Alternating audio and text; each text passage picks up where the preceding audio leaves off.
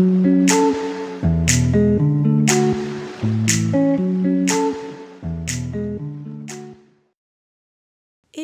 j'espère que vous allez bien. Moi, ça va plutôt pas mal. Je suis en plein dans mes valises. Je pars, je sais même plus vraiment finalement quand est-ce que je pars, car à cause des grèves, je ne sais pas si je vais pouvoir partir jeudi comme c'était prévu. Je vais devoir peut-être partir un petit peu plus tôt. Donc, j'en profite pour enregistrer cet épisode tant que je peux et que je suis encore tranquillement chez moi parce que ça risque de ne pas durer. Et aujourd'hui, je voulais vous parler d'un sujet dont on ne parle pas beaucoup.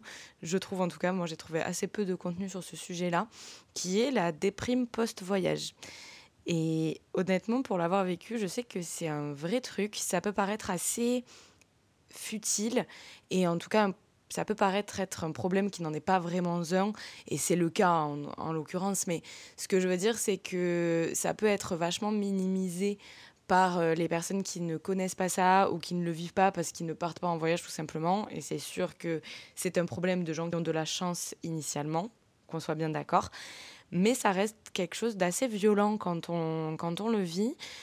Et j'avais envie d'en parler parce que en tant que grande hypersensible, j'y ai été confrontée assez souvent, franchement. Et hum, notamment l'année dernière, je suis allée passer deux mois en Martinique et quand je suis rentrée c'était vraiment très dur. Il y a beaucoup de raisons à ça et j'en parlerai peut-être dans un prochain épisode. Mais honnêtement, le vol dure 8 heures, il me semble, de mémoire. Et je crois pas qu'il y ait une minute sur ces 8 heures où j'ai arrêté de pleurer. Euh, vraiment, c'était horrible. Et j'avais beaucoup de mal à prendre du recul à ce moment-là. Aujourd'hui, comme vous pouvez le constater, j'en ris. Mais sur le moment, c'était hyper dur. Le retour à la réalité a été hyper violent. Et je sais que je ne suis pas la seule à, vivre ça pour en avoir parlé autour de moi ou avoir vu d'autres personnes en parler euh, rapidement sur les réseaux notamment. Et sur les réseaux, on parle beaucoup de partir en voyage, mais on ne parle pas beaucoup du moment de rentrer, justement. Les retours de voyage, c'est souvent super dur émotionnellement. On laisse derrière soi les paysages, les gens qu'on rencontre, et ça peut être un vrai déchirement. Et on ne se sent plus à sa place dans sa vie, on remet tout en question. Finalement, c'est comme une sorte de deuil. On tourne une page parce qu'on sait qu'on ne revivra plus exactement les mêmes moments avec les mêmes personnes et dans le même contexte. Heureusement, il y aura plein d'autres voyages et plein d'autres livres à ouvrir. Mais ça, sur le moment, on ne s'en rend pas forcément compte. Et j'avais envie de vous expliquer un petit peu comment moi je fais maintenant pour analyser et avancer après un voyage et pas rester dans cet état de, de déprime et de tristesse. Donc tout d'abord, on va discuter un petit peu des symptômes et de finalement qu'est-ce que c'est la déprime post-voyage, par quoi ça s'explique. Et par la suite, on passera à la partie 2 que j'ai modestement appelée médicament, comme si j'avais la solution et que j'étais docteur. Absolument pas, qu'on soit bien d'accord. Mais en tout cas, les petits tips que j'ai et que je garde en tête quand je rentre d'un voyage et que je partage à mes amis quand elles rentrent aussi. Et je crois que ça aide un petit peu. Donc euh, c'est parti pour vous partager tout ça. Alors le sentiment de déprime quand on rentre de voyage, il est assez courant de ce que j'ai pu constater encore une fois autour de moi. Et les symptômes qu'on peut avoir tous, c'est ce sentiment de ne plus être à sa place chez soi, de tout remettre en question, d'avoir l'impression que tout est mieux ailleurs, que là d'où on vient, c'est mieux, qu'on se sentirait plus chez nous, plus à sa place. À ce moment-là, on commence à avoir un manque d'intérêt assez grand pour notre vie initiale, pour la ville dans laquelle on vit, parfois même pour les gens de notre entourage, c'est triste à dire, mais ça peut arriver, pour euh, notre travail, pour notre quotidien en fait, pour tout ce qui fait notre vie classique, entre guillemets. Les symptômes, ils peuvent aller assez loin dans le côté des primes, puisque on peut avoir de l'insomnie, puisqu'on commence à remettre toute sa vie en question, donc ça crée pas mal d'anxiété, d'irritabilité aussi, puisqu'on n'est pas content d'être là où on est, donc on est en général assez irritable, et effectivement, globalement, on est plutôt de mauvaise humeur, puisque, encore une fois, on remet tout en question, que ce soit notre mode de vie, nos croyances, nos relations, on a l'impression vraiment que on n'est juste pas au bon endroit au bon moment et qu'il y a autre chose à faire, mais on se sent bloqué dans la vie dans laquelle on est actuellement parce qu'on sait bien que tout changer du jour au lendemain, de pays, de ville, d'emploi, c'est compliqué. Et on a juste envie de revenir de là où on vient, de retourner dans le pays, dans l'endroit où on a vécu des choses hyper chouettes et on a l'impression que c'est la solution au bonheur. Je pense que à tous ces symptômes, il y a des explications assez rationnelles. La première étant la fatigue du voyage. Déjà, quand on rentre, après tout dépend de où on rentre, mais de toute façon, généralement, voyager, ça fatigue, que ce soit par le voyage en lui-même, c'est-à-dire le temps de trajet par exemple, comme par le fait d'avoir été loin de chez soi. Parce que même si on trouve ça génial et qu'on adore ça, on n'est pas dans sa zone de confort, on n'est pas dans ses habitudes, donc ça demande de l'adaptation, ce qui par définition demande de l'énergie. Donc quand on rentre en général, on est assez fatigué. Et on sait bien que quand on est fatigué, on n'a pas forcément euh, les idées à 100% claires, on va dire. À côté de ça, en termes euh, d'explication rationnelle, on va avoir également le fait de retrouver ses problèmes, de retrouver sa vie quotidienne. Que là, par exemple, je parle de voyages plus ou moins courts. Moi, c'est vrai que bon, je suis partie euh, plusieurs mois, comme je suis partie que quelques semaines en vacances. Et honnêtement, la déprime post-voyage, elle a pu frapper à n'importe quel moment. C'est-à-dire que j'ai pu l'avoir comme je vous disais, par exemple, quand je suis partie euh, deux mois l'année dernière, mais je l'ai eu aussi une fois où j'étais partie à New York cinq jours. Ce qui était scandaleux pour l'empreinte carbone quand je repense, c'était il y a des années. Nous ne l'avions pas vu comme ça, mais c'est un autre débat. Et j'avais eu une grosse, grosse déprime post-voyage suite à cinq jours à New York. Donc, euh, je ne pense pas que ce soit réellement lié au temps passé sur place. Mais c'est vrai que dans tous les cas, qu'on reste longtemps ailleurs ou pas, quand on rentre, on retrouve ces soucis quotidiens, qui soient plus ou moins importants, hein, mais on retrouve en fait des questionnements et des choses qu'on peut mettre de côté en général quand on est loin. Donc ça joue forcément sur le fait qu'on déprime un petit peu.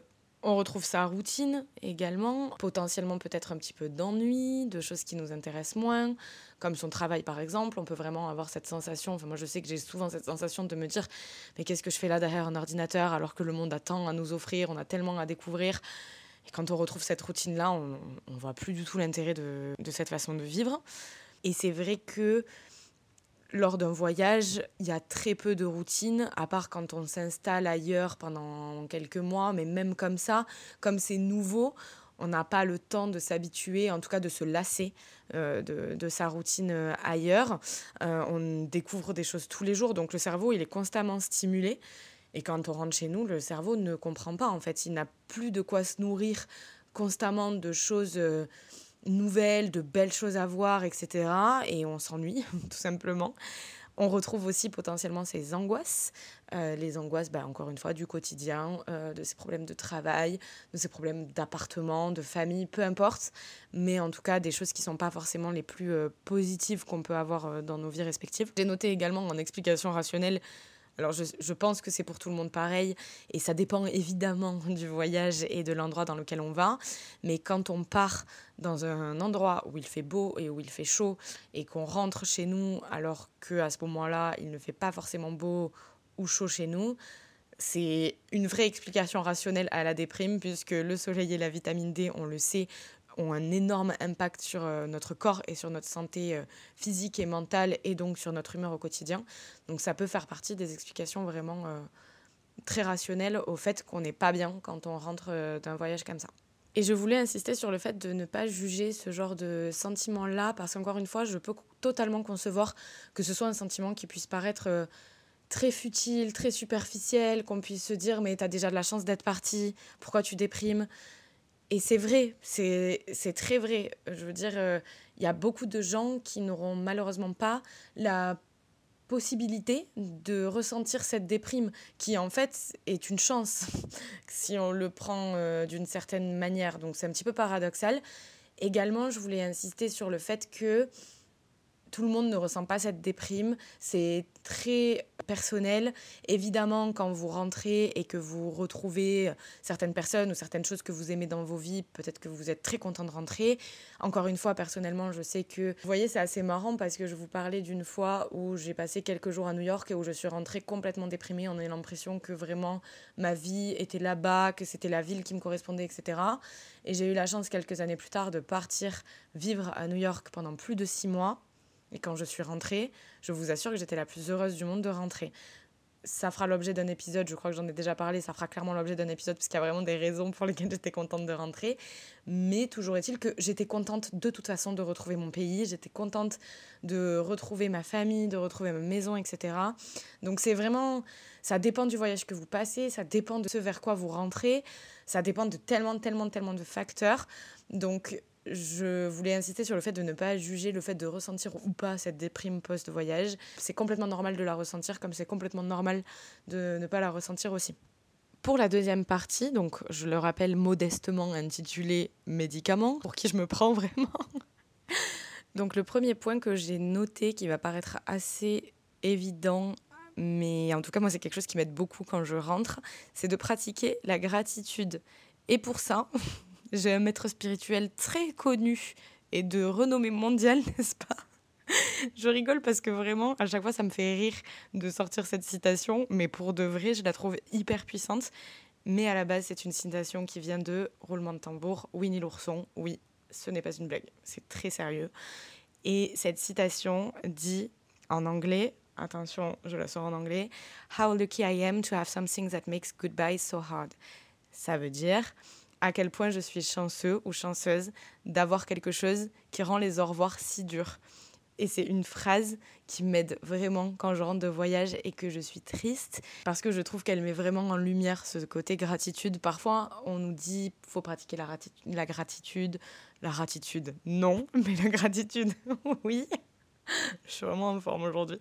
Mais c'est pas toujours facile de savoir quoi faire et comment faire pour pratiquer la gratitude. Finalement, ça veut dire quoi Ressentir vraiment la reconnaissance, etc. Et je trouve que cette phrase, elle aide vraiment. Et j'ai tendance, par exemple, quand je suis triste et que je pleure dans les avions du retour, à avoir un sourire un petit peu nostalgique quand je repense à cette phrase et à ressentir réellement la gratitude quand je la lis et à me dire c'est vrai que c'était incroyable en fait et c'est pour ça que je pleure, c'est pour ça que je suis triste et voilà, donc j'avais envie de la partager. Je sais qu'il n'y a pas longtemps, j'ai une de mes meilleures amies qui est rentrée de voyage et qui était triste. Et je lui ai envoyé cette phrase. Et elle a grave euh, aimé. Et ça l'a un petit peu aidé aussi sur le moment. Donc je me suis dit que ça pouvait sûrement en aider d'autres d'entre vous. Ensuite, j'ai noté si vous commencez à être triste avant de rentrer chez vous, faites une liste des petits trucs que vous aimez chez vous, même s'il n'y a pas grand-chose. Genre, ça peut être juste euh, le pain que vous achetez chez votre boulanger, votre matelas qui est meilleur que celui que vous aviez dans votre auberge de jeunesse ou à l'hôtel, votre chat, peu importe. Juste faites une liste sur votre téléphone ou dans un carnet si vous êtes à l'ancienne comme moi, dans le bus du retour ou dans l'avion, peu importe, des petites choses que vous aimez chez vous et auxquelles vous penseriez pas forcément. Et quand vous allez rentrer chez vous, vous allez vous dire purée, c'est vrai, il y a quand même mon matelas, il est trop cool ou juste ma petite lumière ou juste je sais pas, n'importe quoi. Vraiment n'importe quoi. Et je pense que ça peut aider à apprécier le, moment où vous retournez euh, dans votre maison, dans votre appartement, ou dans votre chambre, peu importe. Après, vraiment, si en toute honnêteté, il n'y a rien et que vous trouvez rien de positif chez vous, il n'y a rien que vous êtes content de retrouver, bon, faut peut-être se poser des questions et déménager. Mais je pense quand même que pour 99% d'entre nous, si on est vraiment honnête, il y a forcément une petite chose qu'on sera content de retrouver chez nous, forcément. En troisième position, je vous conseille de prévoir un ou deux jours, deux jours c'est l'idéal je pense, de battement en rentrant chez vous.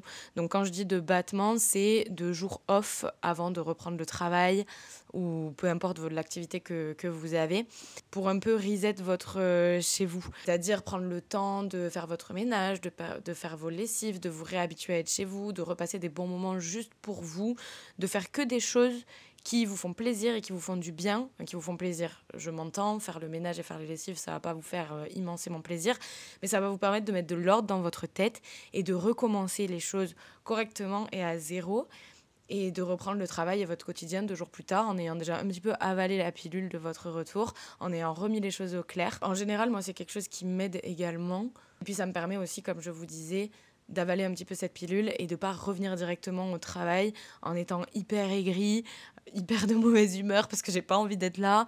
Deux jours plus tard, en général, j'ai toujours pas super envie d'être là, on va pas se mentir, mais j'ai un peu avalé le truc quand même. J'ai eu le temps de faire des choses pour moi, de revoir mes amis, de me concentrer d'abord sur moi et sur les choses qui me font kiffer chez moi avant de me remettre dans les choses qui m'amusent un petit peu moins.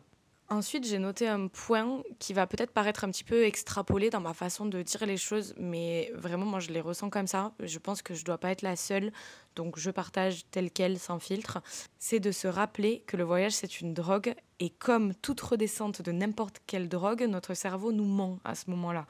C'est-à-dire que quand on est drogué à quelque chose, qu'on a des shoots d'adrénaline, de dopamine, etc., quand on redescend, c'est forcément violent, et le cerveau nous met dans cet état de noirceur où on a l'impression que c'est forcément ce truc-là qui nous manque pour être heureux, que c'est ce truc-là qui va nous rendre heureux.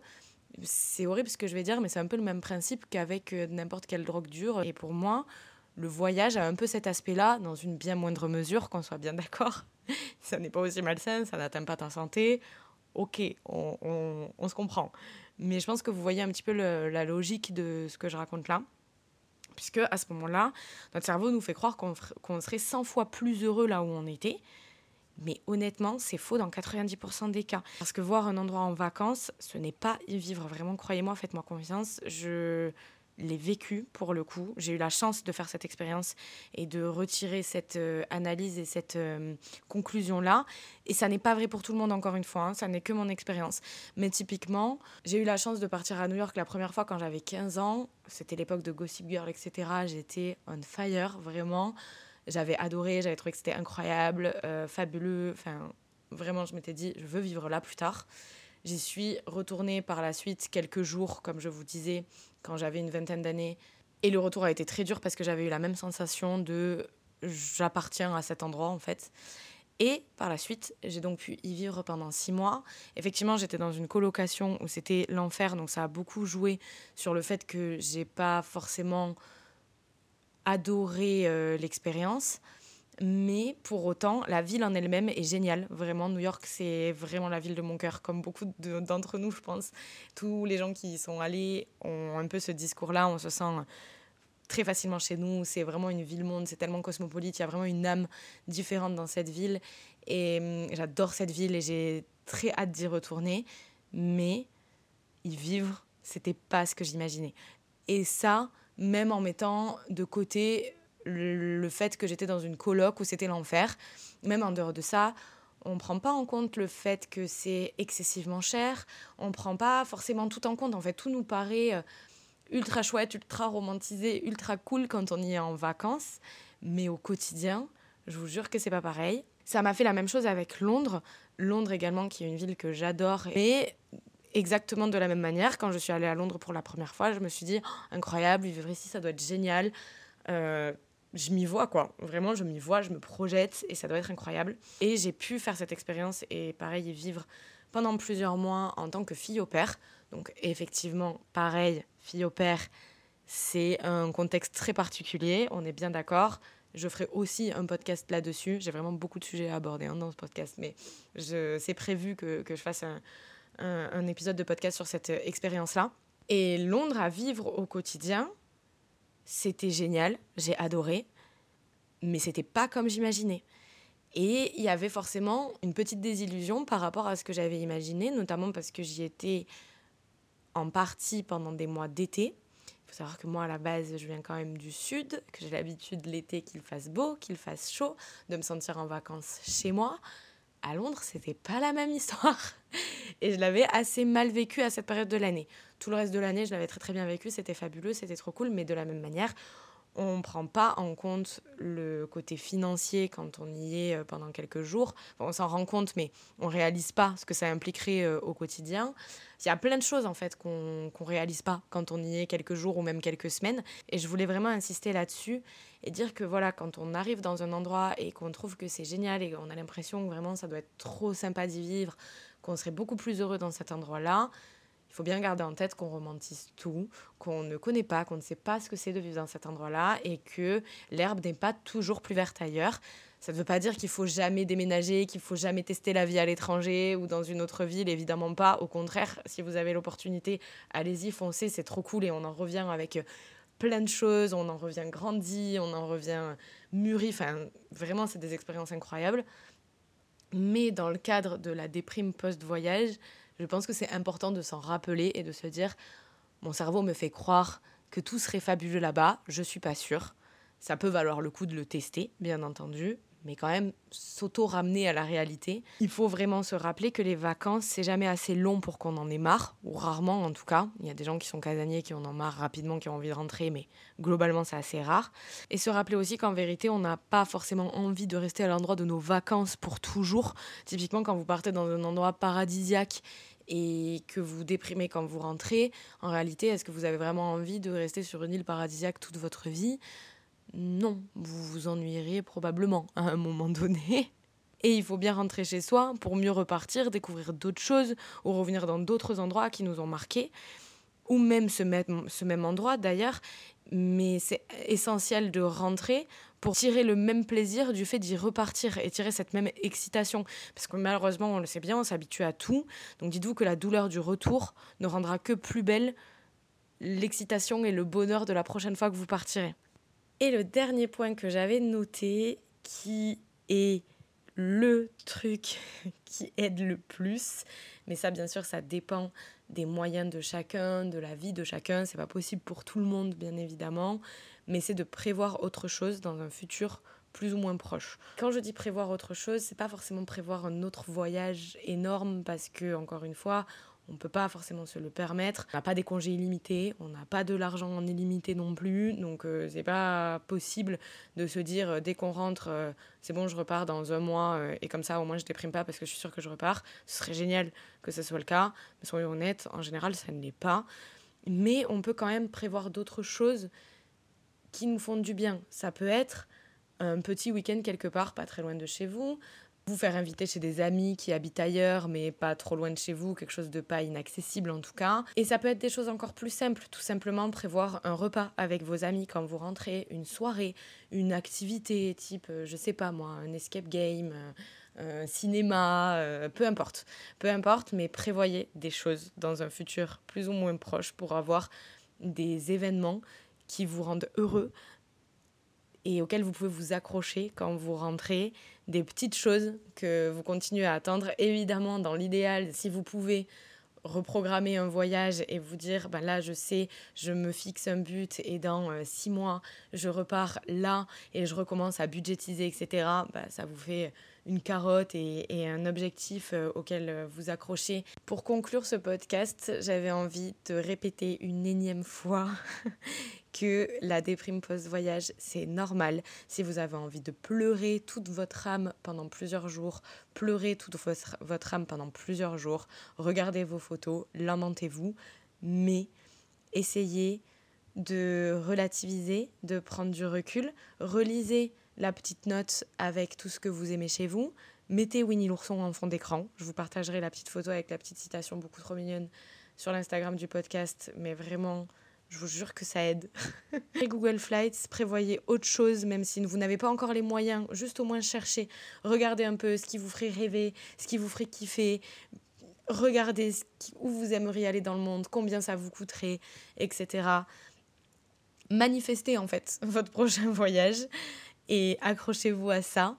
Et il y a plein d'autres belles choses à voir, il y a plein d'autres belles personnes à découvrir, il y a tellement, tellement de choses sur cette terre et on a vraiment la chance dans notre génération que ce soit beaucoup plus facile, beaucoup plus accessible grâce aux réseaux sociaux, grâce à Internet. On peut aller partout dans le monde. Euh, bon, bien sûr, encore une fois, pour des raisons écologiques, il, y a des, plein, de, choses à prendre en compte, mais ce que je veux dire, c'est que c'est accessible de trouver de l'information, de la ressource pour se rendre dans les endroits qui vous font rêver.